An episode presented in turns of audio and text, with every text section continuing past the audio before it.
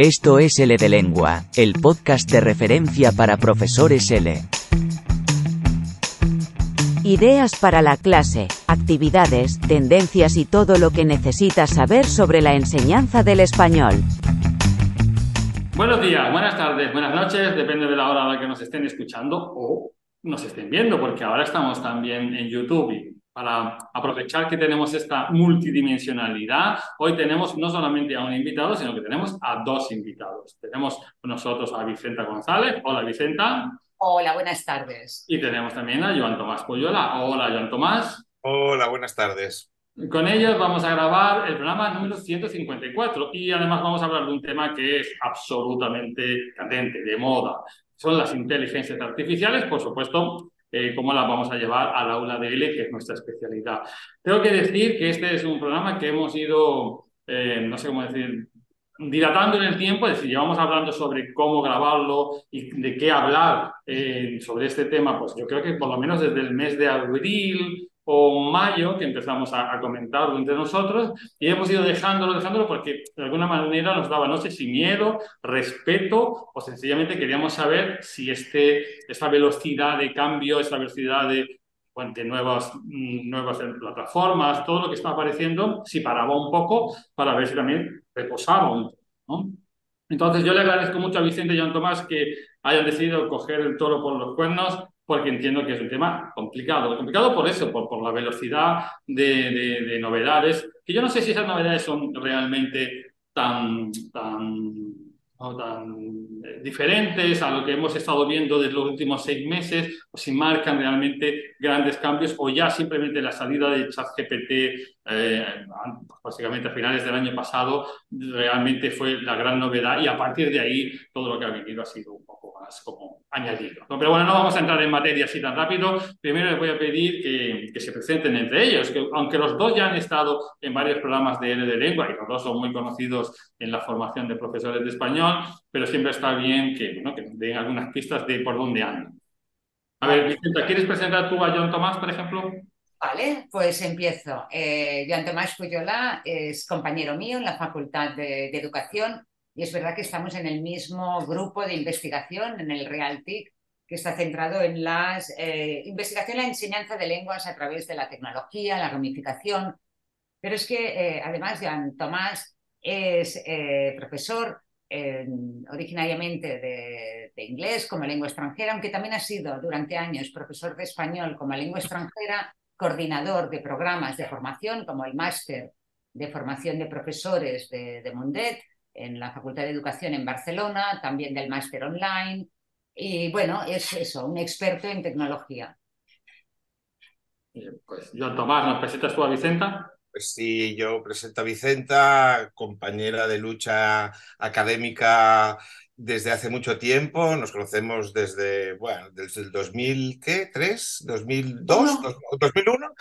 Eh, llevamos ya colaborando y trabajando juntos en muchos, muchos fregados, ¿no? Y, fregados de, desde el portafolio, el portafolio digital y el portafolio de formación, hasta ahora que estamos trabajando con herramientas de, de inteligencia artificial. Es un placer para mí presentarla porque es un placer trabajar con ella y nos retroalimentamos constantemente ah, con la experiencia. Ella es doctora en Filosofía y Ciencias de la Educación de la Facultad de Educación de la Universidad de Barcelona y nada, tiene una experiencia en eh, español lengua extranjera, en diseño de materiales y hemos colaborado en la docencia y en la formación y en la construcción de del máster de formación de profesores de eh, UNIVA eh, virtual y bueno, ella ha sido siempre la responsable de, prácticas, ¿no? Que, es la que lleva ahí muchos años ah, en esa parte más de formación ah, en el aula.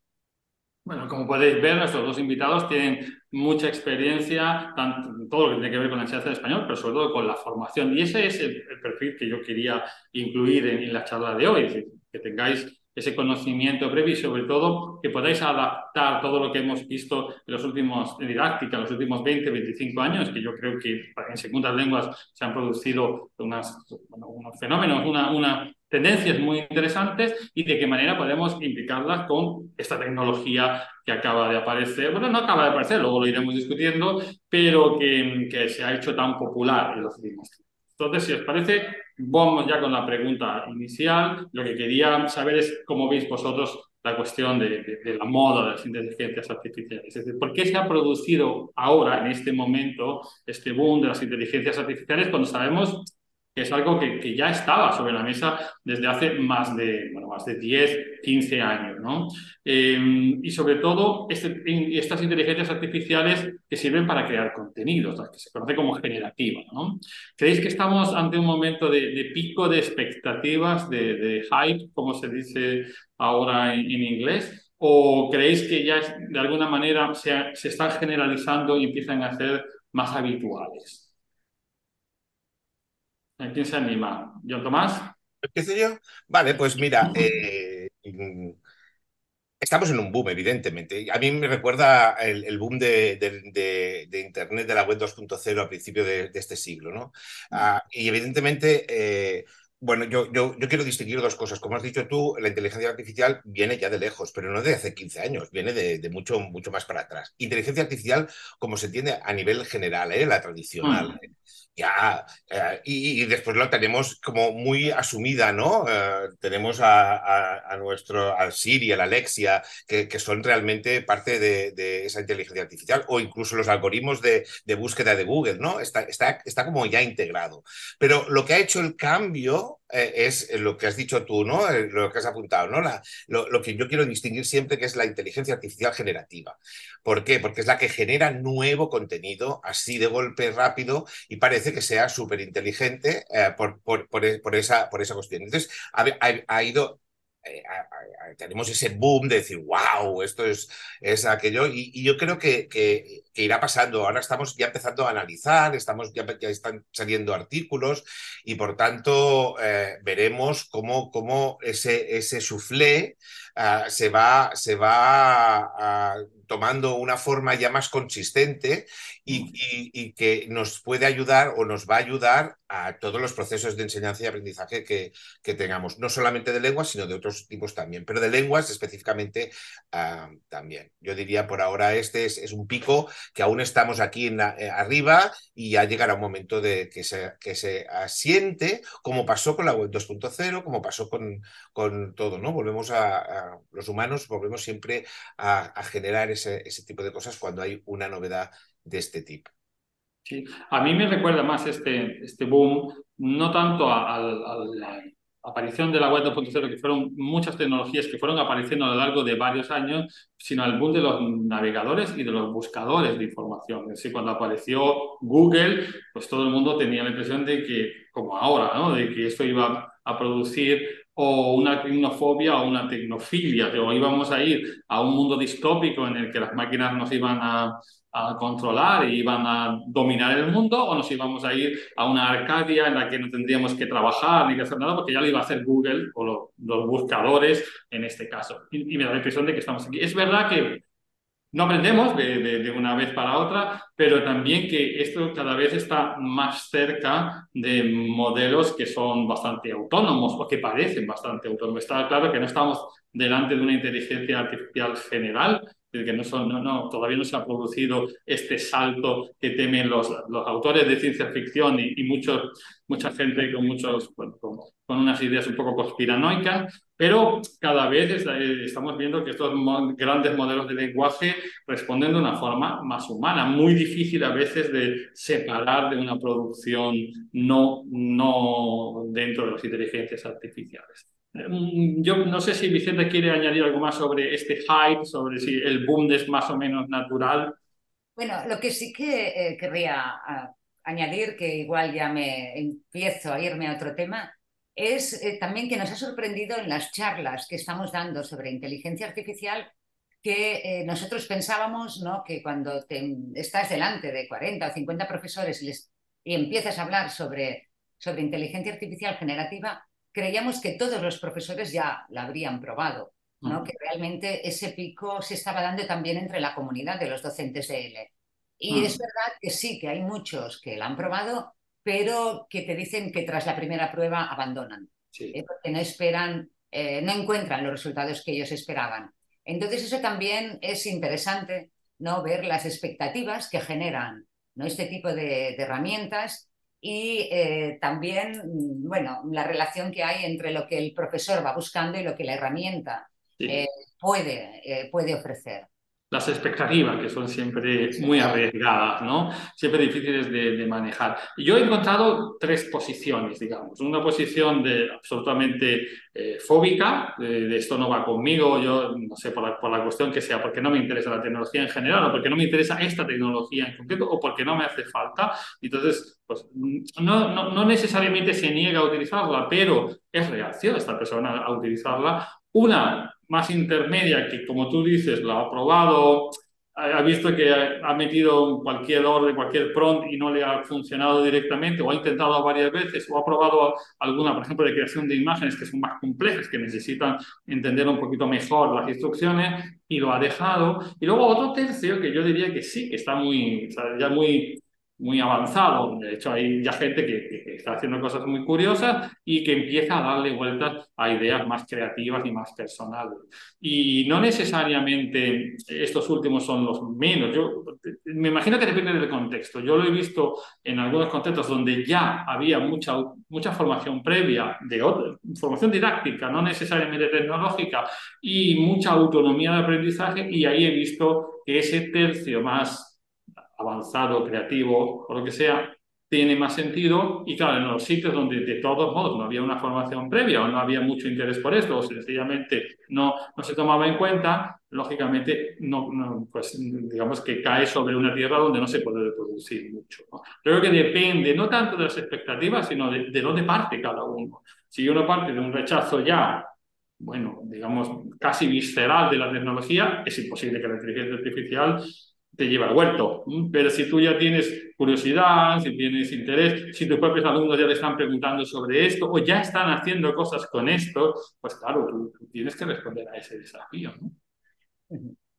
Bueno, pues se parece, entramos aún más en, en, harina y, vemos que, bueno, que, sí, que tenemos una tecnología, que es una tecnología que está mm, petándolo por todas partes, pero ¿qué tiene esto que ver con la enseñanza del español? Es decir, realmente, ¿cómo puede contribuir al proceso de enseñanza y de aprendizaje del español? Y, y si, o si realmente estamos forzando un poco la máquina, y nunca mejor dicho, para llevarla a nuestro interés profesional. Vicente, ya que antes empezó Joan Tomás. Ahora empiezo yo. Yo creo que está claro que contribuir eh, puede contribuir y de forma, eh, bueno, claro, si crees en ella, pues ves más los aspectos positivos de forma beneficiosa. Entonces, creo que eh, la inteligencia artificial generativa puede ayudarnos, ¿no? Como docentes en muchas de las tareas que llevamos a cabo diariamente, ¿no? En nuestras tareas habituales nos puede ahorrar muchísimo tiempo eh, y eso es importante. Nos puede ayudar pues, desde, para generar planes de clase, actividades para el aula, actividades con los alumnos o también para que ellos puedan eh, utilizarla. Y sí que creo eh, que, que sí, que puede contribuir, pero para mí lo que es importante es que primero como docentes tenemos que jugar, jugar con la herramienta igual que eh, cuando empezó la web 2.0 o cuando ¿no? Eh, con Google, con cualquier nueva herramienta, tenemos que empezar a nosotros a ver cuáles son los procedimientos que se han de seguir ¿no? para conseguir eh, buenos resultados de, la, de, la, herramienta que seleccionemos. Y una mm. vez que sentamos seguros, yo creo que entonces podremos llevarla al aula porque algunos de nuestros alumnos ya la están probando. Y entonces, lo que tenemos que ver es intentar ¿no? Como siempre, eh, pues, eh, bueno, desarrollar nuestra competencia en el uso, ante el uso de estas herramientas para poder ayudar a los alumnos a que también ellos eh, las utilicen de forma adecuada o con eso, con el objetivo de aprendizaje. De aprendizaje. Mm. Tomás, ¿qué añades? No, no, no, no añado mucho más eh, eh, eso, ¿no? Que estamos ahí eh, en esa parte de... Ah, yo creo que, va, que, ahorra tiempo en, todos los procesos más mecánicos, ¿no? Mm. lo, que diremos los menos humanos, ¿no? Los, los más... Ah, ah, y entonces nos, va a ahorrar mucho tiempo y, nos va a dar más tiempo para dedicar a cosas que realmente no teníamos tiempo antes. Em, y eso puede ser, si tenemos clases mm, de muchos, de muchos alumnos, podremos dedicarle más tiempo individualizado a, cada, a cada alumno o a grupos de alumnos. Y, eso, eso ah, eh, es debido a que toda la parte esa más mecánica nos la puede, nos la puede, nos la puede ahorrar. ¿eh?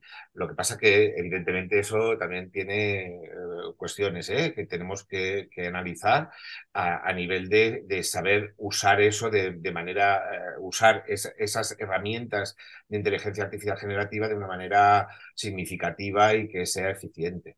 Mm.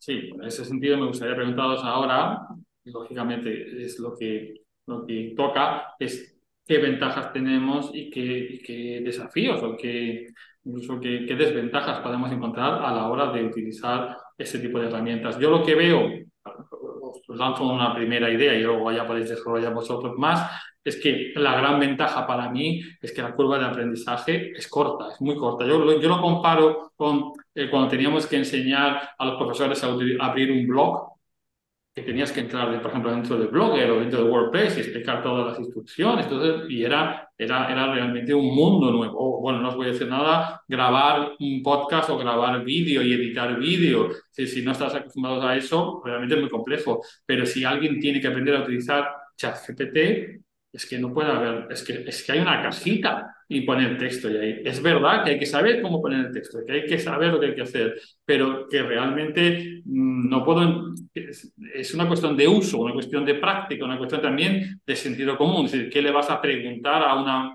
a una máquina y qué te puede devolver esta máquina? No quiere decir que sea muy fácil, pero que quiere decir que el salto de no saber no saber, no conocer las herramientas, a lo mejor yo soy muy positivo y por eso lo veo así, pero el salto de no conocer las herramientas sociales, digitales que aparecieron en su momento, a el salto de donde estamos ahora mismo y aprender a utilizar las inteligencias artificiales me parece más corto.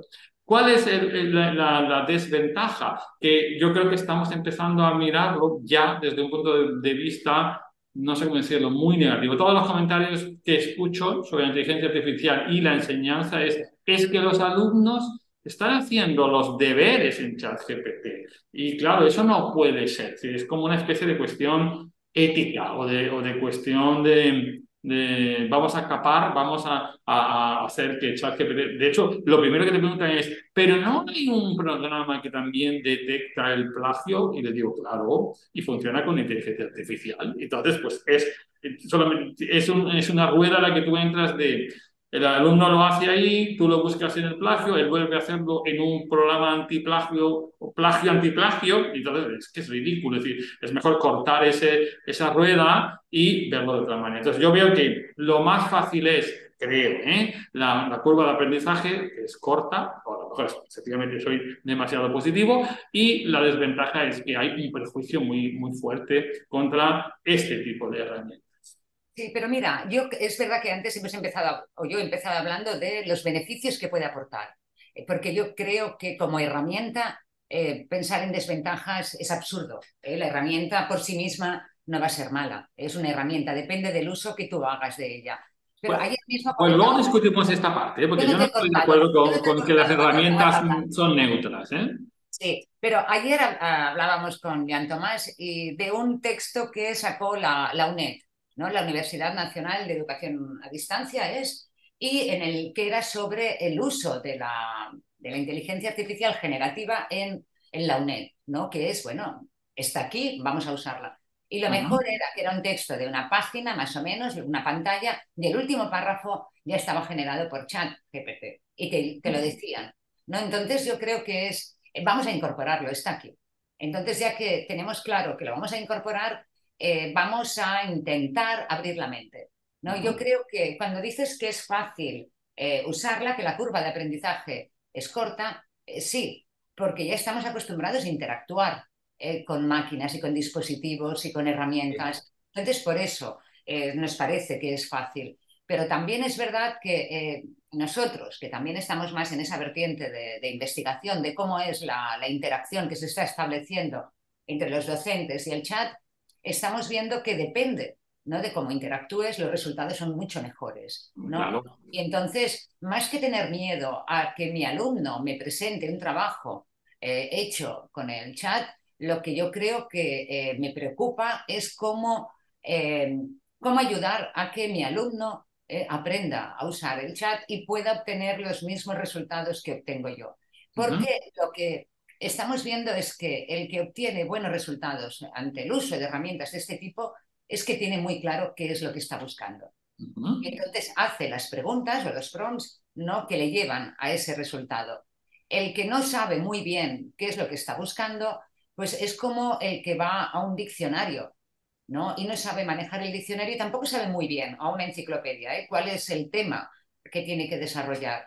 Si no, no sabes qué es lo que buscas y cuál es el resultado final, entonces es difícil ¿eh? que puedas encontrar resultados que sean satisfactorios. satisfactorios. Entonces, de ahí la importancia de eh, integrarlo en el aula con nuestros alumnos, pero nosotros eh, poder guiar, guiar para que ellos desarrollen las estrategias necesarias para poder integrarlo en el aula como un, un elemento más del Ujú. aula.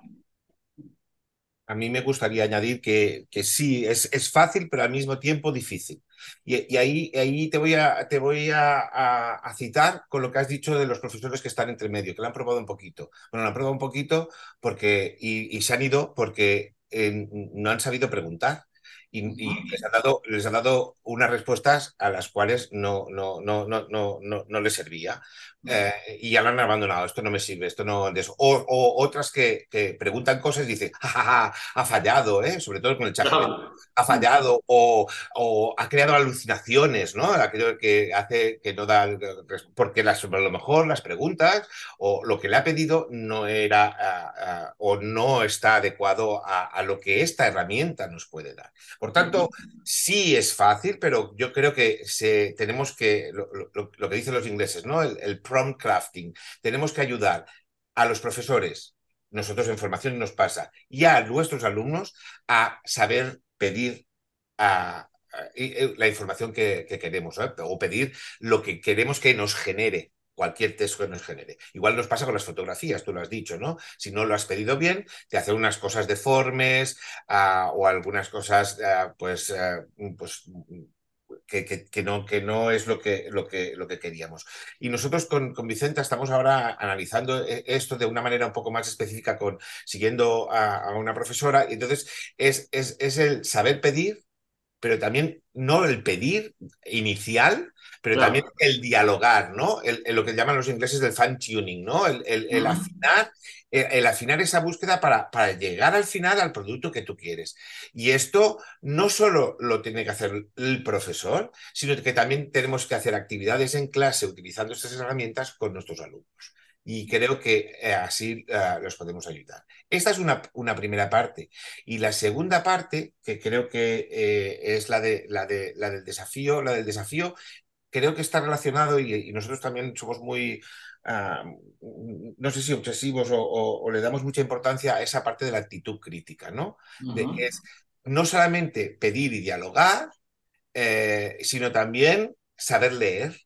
Eh, leer quiere decir eh, hacer un análisis mm, crítico eh, de, esa respuesta, de ese producto que nos da, ¿no? Eh, es- eh, eh, ese producto nos da, tanto sea en una imagen, ¿eh? porque a veces el producto de la imagen eh, es, aquello de, decir, lo estábamos hablando hace un rato, ¿no? Les pides una aula de, de lenguas y, y te dan todo hombres blancos, bonitos, ¿eh? Entonces, claro, eso está de alguna manera eh, pues, pues, pues eh, el sesgo está ahí muy claro, sobre todo en las imágenes hay mucho, hay mucho de, de- de- Sí, de sesgo. Y por tanto, y por tanto, y termino, eh, tenemos que desarrollar esa, esa crítica en, en- en el alumno y, y en, y en- y Sí, pero yo creo que en relación con las imágenes, con- son ejemplos que a veces hemos comentado.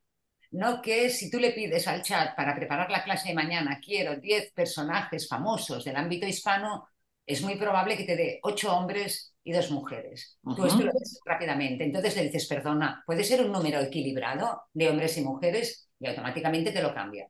Lo mismo estamos haciendo ahora con las imágenes. Pero por eso que esas imágenes que cuando pides un aula o una sala de profesores en la que eh, se ve a los profesores debatiendo o trabajando, de entrada te va a dar una imagen con más hombres que mujeres. Pero es lo mismo que cuando le pides un texto. Entonces tienes que decirle, perdona, eh, quiero un número equilibrado, no de hombres y mujeres. O quiero más mujeres porque en el contexto en el que yo trabajo somos mayoritariamente mujeres. Y es rápidamente te lo cambia.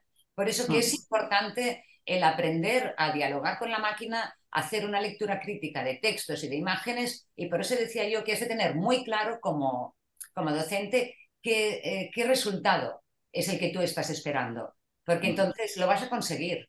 Pero si no tienes muy claro qué es lo que estás buscando, entonces puedes tener esos problemas, porque es inteligencia artificial, pero como dice Joan Tomás, no tan inteligente. Más artificial que inteligente. Es eso. Y, a mí me gustaría añadir por, lo, por lo, el desafío que has, que, has, que has propuesto, ¿eh? que, has propuesto ese desafío de que hoy todos los deberes me lo, me lo van a hacer el, chat GPT, que, y, volvemos a lo mismo. Yo creo que, que, lo que tenemos que hacer es un énfasis en el proceso porque, y crear esos productos en proceso con esta herramienta y esta herramienta la puedes utilizar al principio, a mitad o al final. A, nivel de, lo puedes utilizar al final a nivel de comparativo en el proceso ese creativo de producción escrita o de producción oral y por tanto eh, nos puede servir. Entonces, la actitud o, el, enfoque ah, de un profesor no es eh, quiero detectar sí, sino es vamos a usarlo juntos, vamos a aprender juntos y vamos a utilizarlo de una manera que sea coherente y que tenga también ah, de una manera ética, ¿no? Eh, mm. Sobre todo a nivel universitario la gente está muy preocupada en eso, ¿no? El plagio y quién lo ha escrito, si lo ha escrito el chat GPT o lo has escrito tú, o lo has escrito en el proceso usando el chat GPT, ¿no? Entonces, eh, por tanto, eso es lo que tiene, eso es lo que tiene de diferente y lo que va a provocar, eh, y lo que va a provocar, y creo que va a forzar a un cambio ah, pedagógico. Ah, claro a nivel de a muchas cosas, ¿eh? a nivel de, metodología y a nivel de evaluación también, ¿no? Sí, yo confío que sea de alguna manera el, último empujón para olvidarnos de ese tipo de tareas o de actividades que son reproductivas que fácilmente se pueden automatizar, aquellas que son más personales y que lógicamente una inteligencia artificial no va a poder hacer porque no va a estar en tu contexto, desde tu enfoque, con, con una actitud de tu experiencia previa. En eso estoy totalmente de acuerdo. Yo quería solamente aclarar que cuando decía que tiene una curva de aprendizaje corta, es aprender a usarlo. Otra cosa es aprender a usarlo bien. Pero es que aprender a usar bien cualquier tecnología lleva mucho tiempo.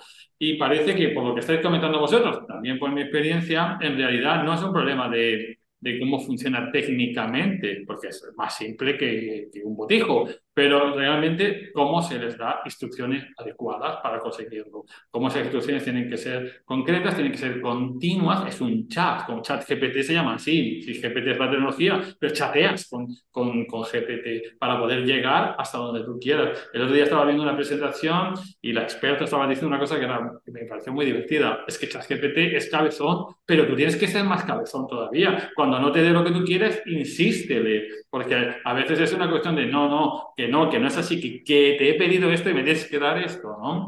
Entonces yo, yo diría que es fácil de aprender para empezar, pero difícil de, de, de, llevarla a un uso realmente eficaz. En eso estoy de acuerdo. Y claro, está claro que ahora mismo lo que tenemos que aprender es cómo darle instrucciones. Eh, de hecho, lo que se comenta en en los círculos especializados es que aquellos que están enseñando el prompt, eh, bueno, de hecho ya, ya, ya se habla de prompting, de cursos de prompting, y estos cursos son los más solicitados. El otro día vi un curso que, bueno, me eché las manos a la cabeza, es cómo podía alguien gastarse tanto dinero en, en, aprender a hablar con, con ChatGPT, ¿no? Pero creo que es lo que está ahora mismo en, en ese hype, en ese pico de expectativa.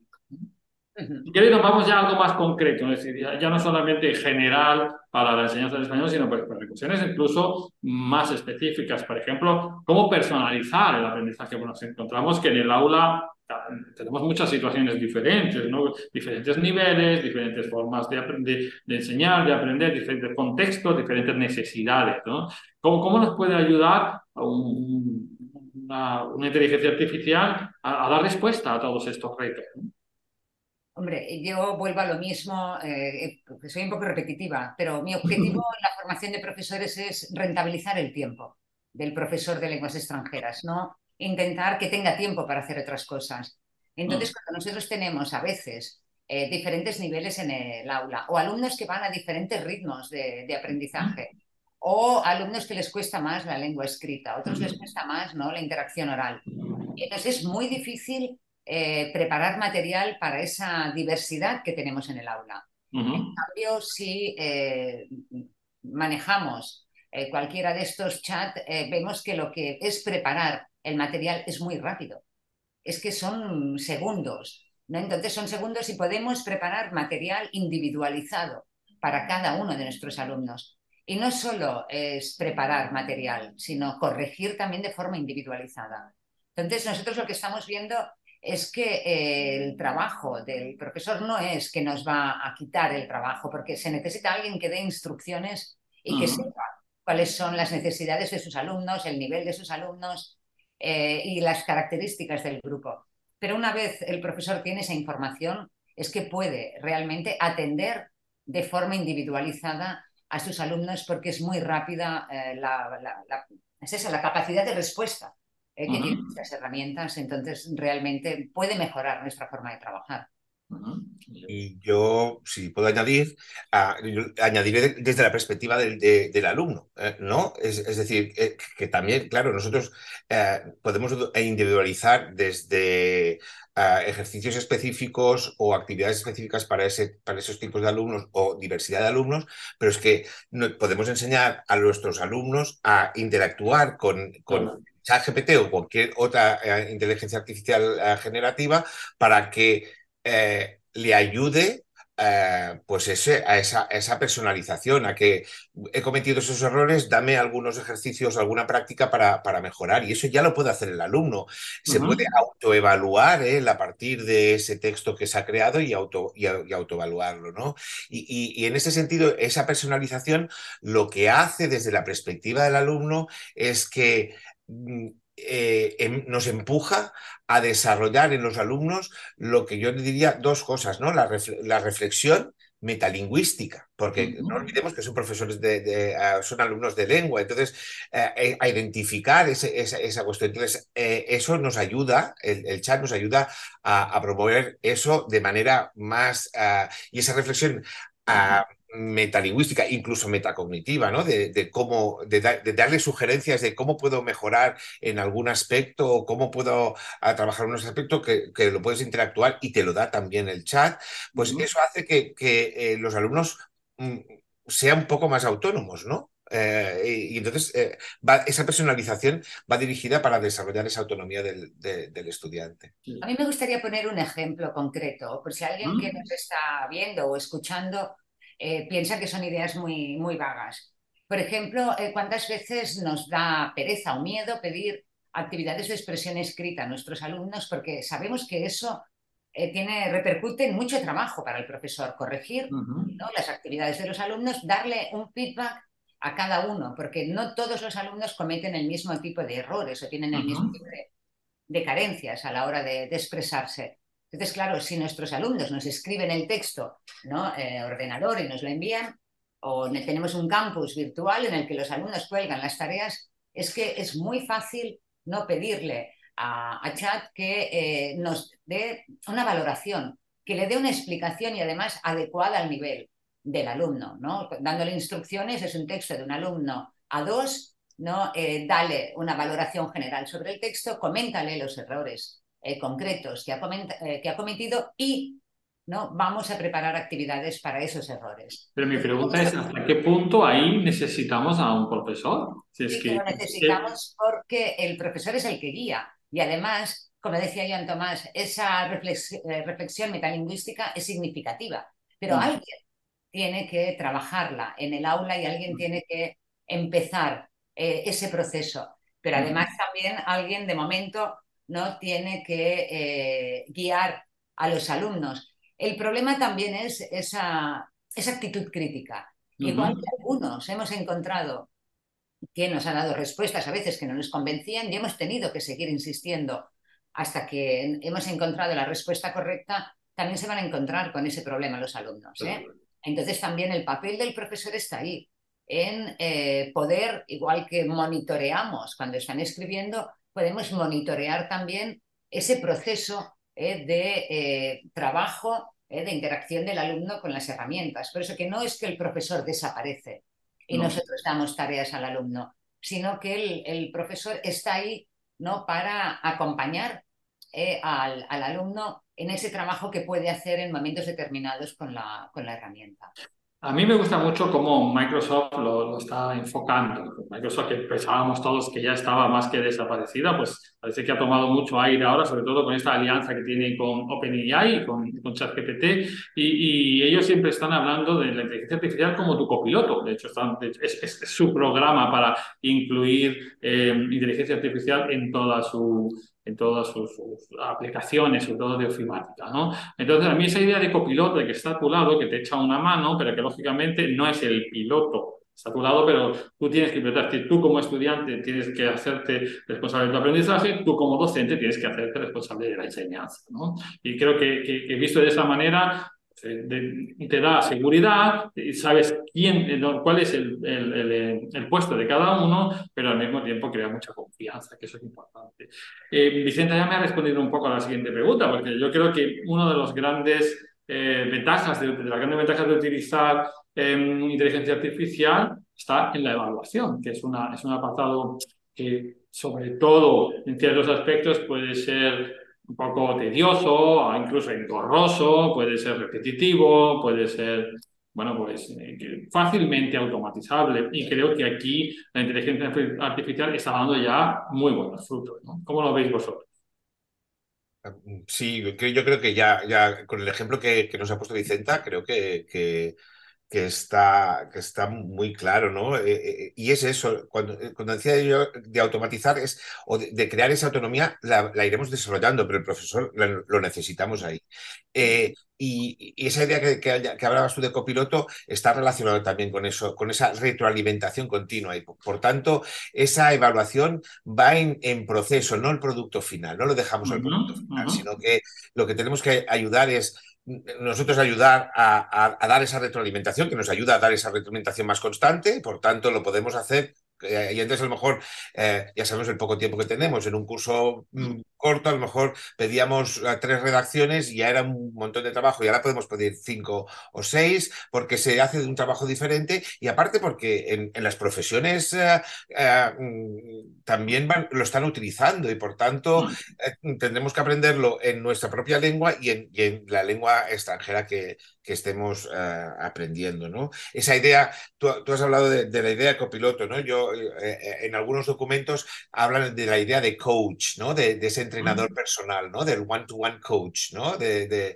de y, y, y, es así, ¿no? Es, es eh, lo, lo, que pasa que todo recae en saber pedir y en saber leer. ¿eh? Volvemos, volvemos otra vez a, a lo mismo. ¿eh? Uh, recae en eso, porque, porque si no, el proceso evaluativo tampoco sirve de nada. Eh, y, y, si no y, si no sabemos identificar o tener esa actitud crítica o esa reflexión metalingüística desarrollada ayudado por el profesor en el aula, eh, cuesta uh, identificar ese tipo de cosas. Entonces, yo creo que va a cambiar nuestra manera no solamente de evaluar, sino de pedir tareas. Y de pedir tareas en los exámenes eh, y, de, y, de, cambiar ese, ese procedimiento de, de, de a, a, muchos niveles. Entonces, creo que, que, que, que va a, a, revolucionar realmente eh, el tipo de, de, de, cómo vamos a pedir eh, evaluación, sobre todo a nivel después de, de certificarlo, ¿no? De, mm. cómo a certificar esto, ¿no? Eh... Yo quería añadir que da igual el tipo de enfoque didáctico que estemos siguiendo en relación con la evaluación, que hay diferentes pruebas, cada uno depende del enfoque en el que esté o de lo que le interese en ese momento eh, revisar o comprobar. Claro, pensará en tipos de pruebas diferentes. Nosotros hemos estado probando con chat y te puede hacer lo que le pidas. ¿eh? Desde rellena huecos, opción múltiple, eh, relacionas, crea rúbricas que están a veces mucho mejor que las que desarrollamos en las salas de profesores durante horas. Sabemos mm. lo que es eh, elaborar una buena, una buena rúbrica pero también si le pedimos, eh, si estamos trabajando en el enfoque por tareas, si le pedimos eh, modelos de evaluación o cómo, ideas para evaluar también nos da muy buenas, eh, muy buenas ideas para evaluar, porque eso que a nosotros nos gusta, que es poder tener criterios para evaluar el proceso, además del producto final, también nos lo da. ¿no? Nos proporciona, por eso que le puedes pedir algo que sea coherente al enfoque que tú estés siguiendo en ese momento y te lo proporcionará. Pero hay que buscar eso, ¿eh? la coherencia entre el momento o el enfoque en el que tú estás y el tipo de prueba el que quieres pasar o el tipo de evaluación ¿no? que quieres llevar a cabo con tus alumnos y te ayuda. Y como decía Joan Tomás, eh, los alumnos pueden también participar en esos procesos de evaluación y de autoevaluación y de revisión de sus mm. propios trabajos eh, con el chat. Sí, me acuerdo de un, taller que estuve hace mucho tiempo de evaluación que se decía siempre, dime cómo evalúas y te diré cómo enseñas, que no, no es al revés, sino que lo que le vas a pedir al final al estudiante es lo que vas a hacer que el, alumno aprenda y que tú tengas que enseñar. Y en ese sentido, lógicamente, que cambien las, las tareas las actividades es, que es primordial, porque ya no podemos seguir haciéndolo como lo hacíamos hasta ahora por eso, porque luego te va a pasar ese efecto de mi alumno lo ha copiado de ChatGPT. Es que si lo puede copiar de ChatGPT, debe hacerlo. Es, de alguna manera es un imperativo, un imperativo moral tener que hacerlo porque está ahí. Es como siempre se decía, que si, si en algún momento los humanos eh, somos sustituidos por máquinas es porque nos merecemos que nos sustituyan por máquinas. Pero bueno, no vamos a entrar en disquisiciones ya de ciencia ficción. Me gustaría ahora ir un poquito más concreto y preguntaros, ¿con qué herramienta de IA estáis trabajando en este momento? ¿Con qué juguetito, de alguna manera, estáis trabajando? ¿Y, cuál es vuestra favorita en este sentido? ¿Y por qué, lógicamente? Yo voy a ser rápido ahí porque creo que ha quedado muy claro ah, en toda la conversación y creo que tú también, Francisco, ah, hemos estado todo el rato mencionando al chat GPT. Eh, que es el, el, que ha provocado toda esta este, este hype que decías al principio, ¿no? Es, es, es la herramienta y, mm. y, y, muchas de las aplicaciones que están saliendo a muchos niveles beben del GPT eh, y del GPT-3 y del GPT-4, beben de ahí. Y entonces, por tanto, al final te quedas centrado en, en eh, y es la que hemos estado trabajando, ¿no? Llevamos trabajando con Vicenta ah, y, con Manoli eh, Mena con el chat GPT desde hace tiempo ya, desde febrero, más, más o menos febrero, vamos a publicar un, un, un artículo de ese seguimiento que hicimos de la profesora y, creo que, que es, es eh, actualmente la herramienta. Ah, también hemos probado Bing y hemos probado BART, que son parecidos. Eh, Bing bebe de, también del, del, del, del ChatGPT. Así que yo creo que son las, las más potentes. ¿no? Después tenemos las de imágenes, que eso ya se lo dejo a Vicenta. No, no, no, no, no. Con imágenes no. Yo también he probado las de imágenes del Bing. No, no he probado. Pero lo que quería decir también en relación con cuál eh, nos parece mejor o peor, yo creo que pasa un poco con estas herramientas como con el Mac y el PC. Depende de con cuál empezaras. Yo empecé con Mac y entonces nunca me ha gustado el PC. ¿no? Entonces esto es lo que nos está pasando, que vamos probando las que van saliendo, los resultados son muy buenos muy mm. buenos en otras, porque hemos probado Perplexity, hemos probado, bueno, el, que también está muy bien porque te da unas recomendaciones increíbles que no te las da chat. Eh, Bing también te da enlaces, eh, que esto no te lo da chat, enlaces a páginas o espacios web donde, ten, donde haya actividades similares, que no sé si tú le pides, por ejemplo, tarjetas de vocabulario o ideas para tarjetas de vocabulario, te da las ideas, pero además te dice no dónde, en qué espacios web los puedes encontrar que ya estén hechos. Por eso, pero empezamos con chat. Entonces siempre volvemos, eh, vamos probando otras y luego acabamos volviendo a chat. Pero creo que también si trabajamos eh, lengua oral o presentaciones con nuestros alumnos, vale la pena también que vayamos probando herramientas para presentaciones. presentaciones como, Gamma o Tome, ¿no? Que, que, te ayudan a hacer PowerPoints. Es verdad que eh, alguien puede decir, uy, ¿cómo lo vamos a controlar? Eh, nadie está diciendo cómo, vamos, cómo se controla el profesor. ¿no? Nosotros ya nos estamos alimentando de esas herramientas. ¿no? Entonces, si nosotros ya lo estamos haciendo, pues en vez de pensar que nuestro alumno ¿no? nos va a traer algo que no, ¿no? que no haya creado él mismo, vamos a pensar que al final puede hacer lo mismo que nosotros. ¿no? claro, además ya, había herramientas como Canva o Genial que te estaban dando muchos mm, preformateados y nadie se quejaba por esto, ¿no? Es que no, es un paso un poquito más allá y no creo que, signifique un gran cambio en ese sentido. Yo lo único que diría es que en estas herramientas que te permiten eh, combinar texto e imagen, ¿no? como tome para las presentaciones. Entonces, eh, esa lectura crítica de la que hablábamos antes la tienes que aplicar de forma multimodal, eh, tanto al texto como a la imagen, eh, porque sí que se ha dicho mucho sobre el, el peligros de sesgo y parece no sesgo en cuanto a origen racial, en cuanto a género, clase social, todo eso. Y parece que solo lo vamos a aplicar a los textos escritos, no. el sesgo puede ser multimodal. También está en las imágenes eh, que, se generan. De hecho, diría que es más evidente en el multimodal en el momento en el que la imagen entra en juego, porque ahí es donde podemos notar este sesgo, habéis dicho, por género, por, por edad, por, bueno, por etnia, por lo que sea. Es que es, es muchísimo más evidente eso, eso seguro. ¿no? Muy bien. A ver, yo, yo he estado jugueteando con todas porque para mí esto ha sido como un día de reyes continuo en los últimos meses. A mí me ha, me ha sorprendido mucho ChatGPT 4 Plus, que acaba, que acaba de abrirse para los usuarios de pago, porque da muchos, abre un, un metaverso realmente o un, una plataforma mucho más grande. Ya no es chat, sino tu propio chat o un chat, por ejemplo, en los, en los, cursos de formación hemos estado utilizando la versión que hay para recetas, el su chef, que le gusta mucho, o, o, algunos que hay así como muy específicos y funcionan realmente muy bien, son, son divertidos. Es un chat, pero digamos más formateado o más adaptado.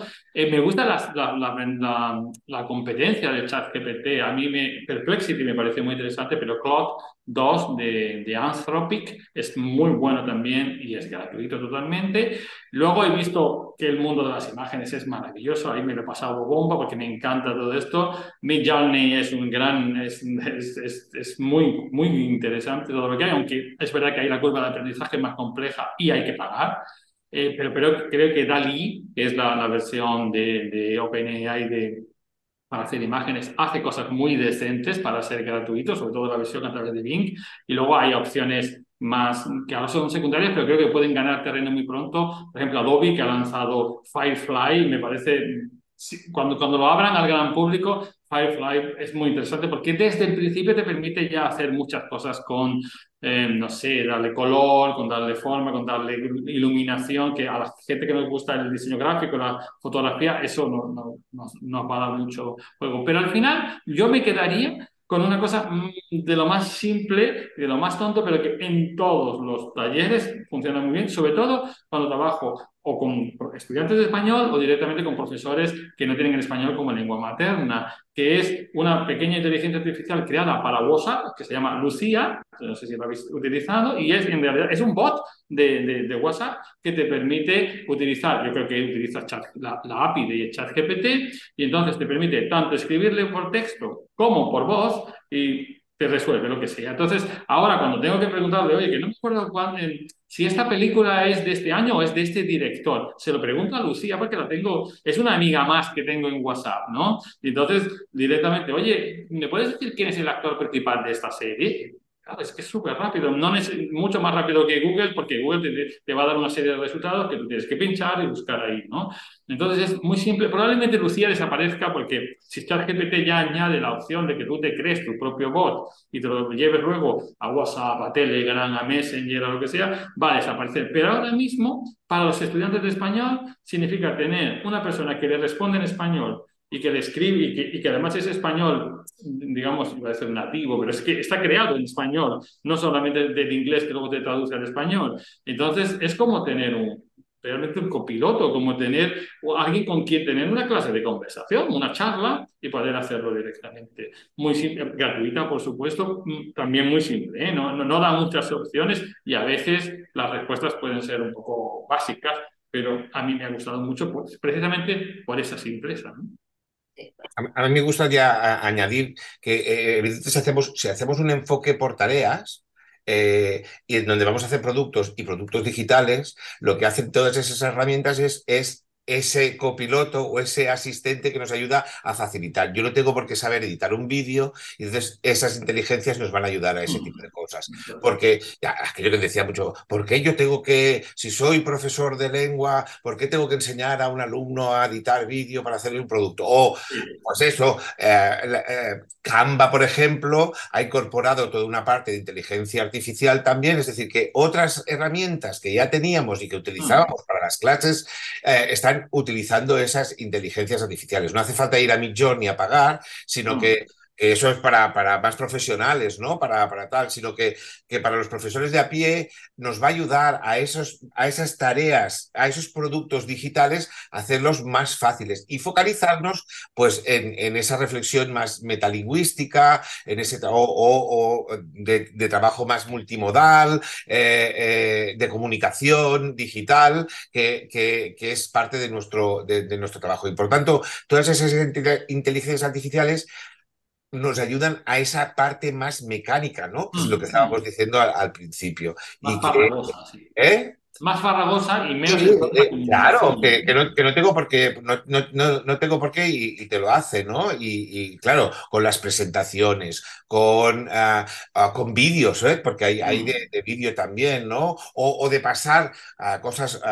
Yo he utilizado una que, que, a mí me gusta mucho, que es el, el HeyGen, en donde tú tienes un, tu avatar y, eh, y, pasas de un texto escrito a un texto oral. Ahí se puede hacer un trabajo de discurso, ahí se puede hacer un trabajo de oralidad, de, de, de ver que el énfasis de, claro, tú lo haces escrito, pero, pero eh, tienes un avatar oral y puedes ahí jugar un poco más a niveles más altos, por ejemplo. Es decir, que te permite también otro tipo de, de tareas que, que, que ayudan a a, hacer ese juego que decías tú, ¿no?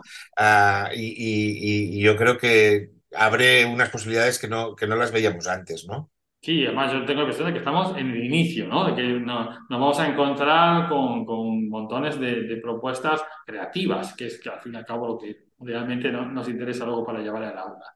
Si os parece, vamos a ir cerrando la charla y os voy a pedir que, que la cerréis pues dando algunos consejos para las la personas que quieran saber más sobre el tema, ¿no? Es decir, que aconsejéis. Habéis hablado de vuestro artículo, que ya, bueno, ya lo tenéis publicado. Y... Aún no, aún no, aún ah, no. Perdón, pero, perdón. A, a, aún, aún no, pero se va, va, se va a publicar porque está en una editorial en, en, Japón y estamos en el proceso ya final, pero, pero llegará pronto. Vale, vale, vale. Bueno, pues entonces...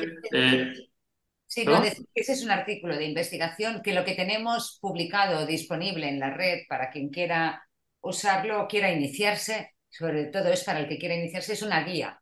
Esto, esto, vale, vale, vale, vale, perfecto. Eso es lo que yo tenía, lo que estaba yo pensando, lo tenía en mente, vale. Perfecto. Además de este artículo que pondremos lógicamente en los enlaces, pues decirnos, pues, eh, sí, cualquier propuesta didáctica, cualquier tipo de publicación, de vídeo que queráis que queráis eh, comentar para que lo, los eh, oyentes puedan saber más sobre inteligencias artificiales y enseñanzas.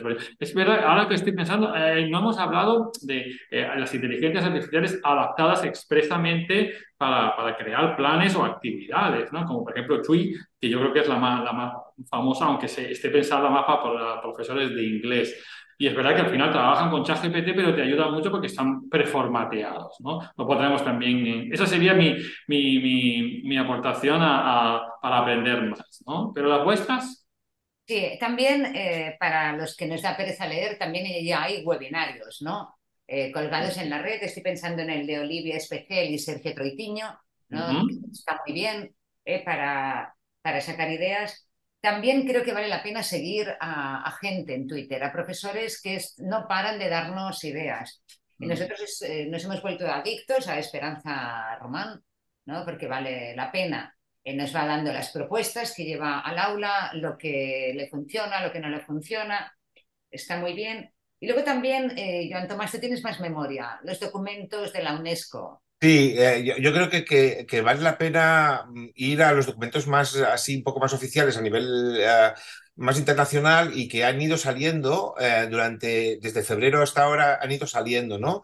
Ah, hay, hay uno, bueno, hay todo un apartado en la UNESCO sobre inteligencia artificial que sería interesante que, se viera y algunos documentos. Hay un documento que ha salido hace poco sobre inteligencia artificial generativa, Uh, la educación, eh, otro de ChatGPT específico también uh, de la, en la UNESCO y, y, el último es de cuestiones éticas. Entonces yo creo que esos tres documentos de la UNESCO, eh, el de generativa, el de ChatGPT y el de las cuestiones éticas, sería interesante y creo que, eh, pues eso, eh, supongo que normalmente Francisco pones enlaces, sí. te, te, daremos los enlaces y, y, creo que así la gente se lo puede bajar y está en a disposición open source y, y, se puede, se pueden... Y también sobre estos documentos es interesante insistir en que para aquellos profesores que sean más reacios, que no quieran, que estén en contra, lo que sea, que se den cuenta de que ha llegado para quedarse. Sí. Y que entonces es mejor ver eh, cuáles son las indicaciones, orientaciones que nos pueden dar para llevarlas, uh, llevarlas al aula y no pensar, no, en mi clase no, porque desconfío de esto. Porque quizás llegue un momento en el que seamos el único que no, lo, no las usemos. Y esto puede ser también un poco desconcertante para nuestro alumnado. Muy bien, pues muchísimas gracias por vuestro tiempo, por vuestras ideas, por vuestros uh, consejos. Creo que ha sido una, una charla muy iluminadora. Creo que bueno, la podemos resumir en no, no, ser curiosos y juguetear con, y probar todas estas herramientas, porque realmente creo que, que, todo el mundo puede encontrar algo, que, cómo sacarle partido y alguna que se adapte realmente a lo que necesita y sobre todo no tener ningún prejuicio a la hora de llevarlas al aula o de llevarlas a vuestro día a día. ¿no? Muchísimas gracias y ya sabéis, hemos dejado los, vamos a dejar los enlaces en, en la propia web pero también podemos eh, abrir ahí en los comentarios cualquier pregunta, cualquier duda, cualquier debate que, que queráis eh, empezar a, a, Porque yo creo que hay mucha tela que contar. Habéis hablado al final de cuestiones éticas, pero también cuestiones ecológicas, todo lo que tiene que ver con regulación, que seguro que nos van a llegar desde el gobierno, pero también desde los centros, desde los ministerios de educación, van a llegar ahora una batería de cuestiones con sobre esto y el debate va a estar muy abierto. Así que os seguimos leyendo, seguimos escuchando y cualquier cosa, bueno, pues dejadla en los comentarios. Muchas gracias. Gracias. gracias. Venga, hasta luego. Hasta luego. L de Lengua, el podcast de referencia en la enseñanza del español.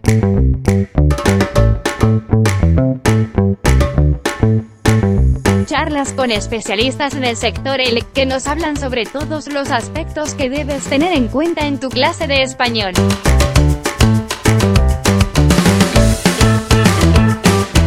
Una producción de formación L.com.